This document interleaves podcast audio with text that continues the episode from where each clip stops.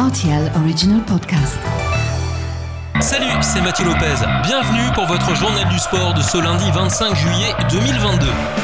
L'arrivée du Tour de France a eu lieu dimanche soir sur les Champs-Élysées à Paris et sans grosse surprise, le Danois Jonas Vingegaard a été sacré vainqueur de la Grande Boucle 2022 tandis que le Belge Jasper Philipsen a remporté la dernière étape au sprint.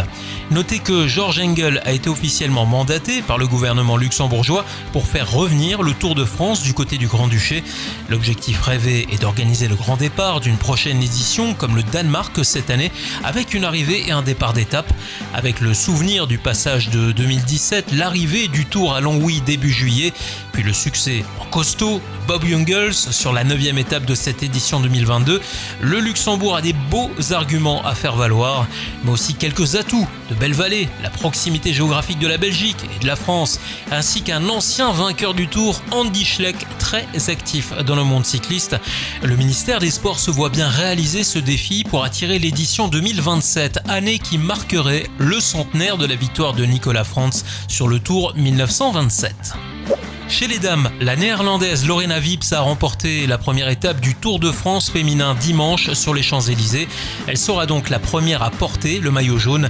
Donnée favorite pour cette première bataille, elle a été la plus forte au sprint devant Marianne Voss et Kopeski.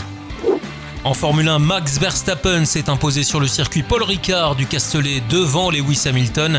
Avec cette victoire sur le Grand Prix de France, il devance Charles Leclerc de 63 points, ce dernier ayant été victime d'une sortie de piste au 18e tour. Son rival néerlandais compte désormais 7 victoires en 2022 et pour à nouveau rafler un titre de champion du monde à la fin de la saison. Enfin, le Britannique George Russell monte sur la troisième marche du podium au volant de sa Mercedes. Et on termine par du football et cette victoire qui fait du bien au FC Metz ce week-end contre le FC Sochaux. Les hommes de Laszlo Bologna ont gagné par un but à zéro sur la pelouse de Saint-Symphorien en montrant de très belles choses. C'était le dernier match de préparation pour les Lorrains qui entameront leur championnat de Ligue 2 dès le 30 juillet. Ce sera face à Amiens. Voilà pour l'actu sportive du week-end. À lundi prochain pour votre journal du sport.